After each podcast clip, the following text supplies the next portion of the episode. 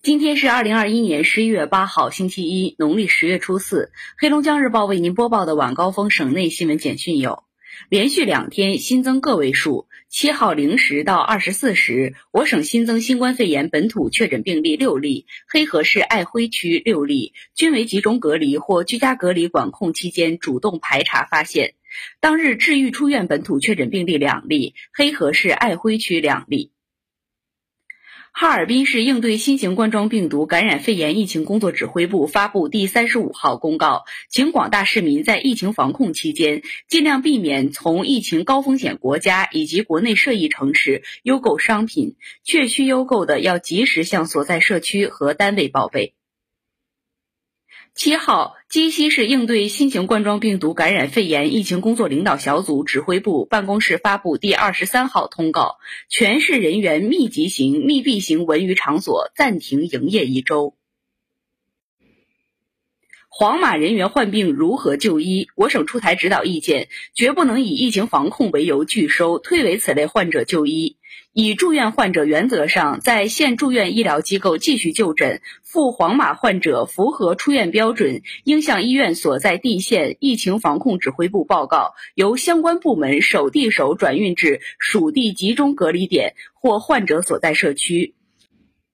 一方有难，八方支援。黑河市发生疫情以来，运送捐赠物资车辆顶风冒雪奔向黑河。据不完全统计，齐齐哈尔、大庆、九三农场、青港、北安、嫩江、五大连池等地捐赠物资近两千吨。省卫健委调集口罩、防护服、药品等防疫物资四十余万件。七号，八万份由哈尔滨市连夜组织货源的水果包、爱心包发往黑河。绥化市组织的六十三车抗疫救援物资已经抵达黑河。齐齐哈尔市紧急调运一百吨猪肉。孙吴县捐赠了价值三十余万元的植物大豆油和沙棘饮品等生活物资。鸡西市驰援两百吨大米。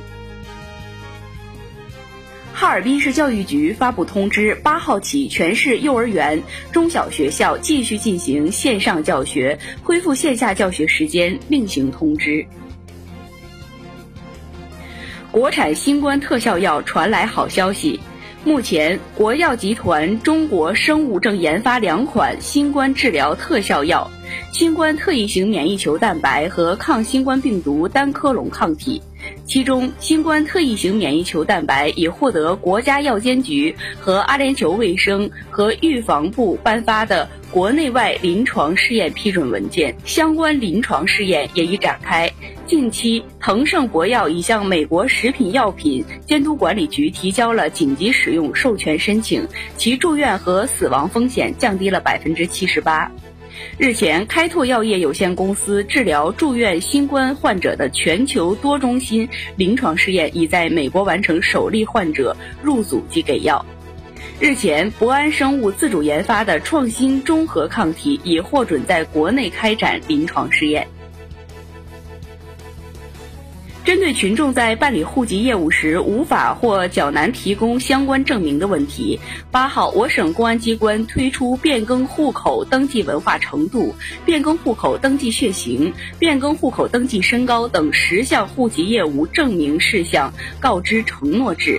当事人填写证明事项承诺告知书后，派出所户籍民警当场办理。二零二零年度全国八百一十个国家重点生态功能区县域综合评价考核结果日前出炉，我省佳木斯市同江市综合评价考核结果获全国第一名，创历史最佳，受到生态环境部、财政部联合表彰。哈尔滨市清冰雪办公室向广大市民和全市各临街商家。工企单位发出倡议：临街商户自扫门前雪，私家车不要停在城市主次干路上，行车时避让环卫工人和清雪机械。断崖式降温，大规模雨雪上线，本轮全能性寒潮来袭龙江。黑龙江省气象台首席预报员马国忠介绍，这次过程由于冷暖空气交随激烈，各地雨雪相态转化也比较复杂。预计绥化东部、哈尔滨西部和北部、伊春南部、鹤岗、佳木斯西部、双鸭山西部有冻雨和电线积冰，可能会有冻雨。这种滴水成冰的灾害性天气极容易导致供电或通信线路结冰，所以请供电、通讯等部门要做好应急抢修的准备，做好安全运送保障工作。公众要减少外出，防滑倒摔伤。黑龙江日报为您播报的晚高峰省内新闻简讯就是这些，更多新闻内容请关注龙头新闻客户端收听收看。我是主播王晴，制作孟庆轩，编审郝金杰，感谢您的收听。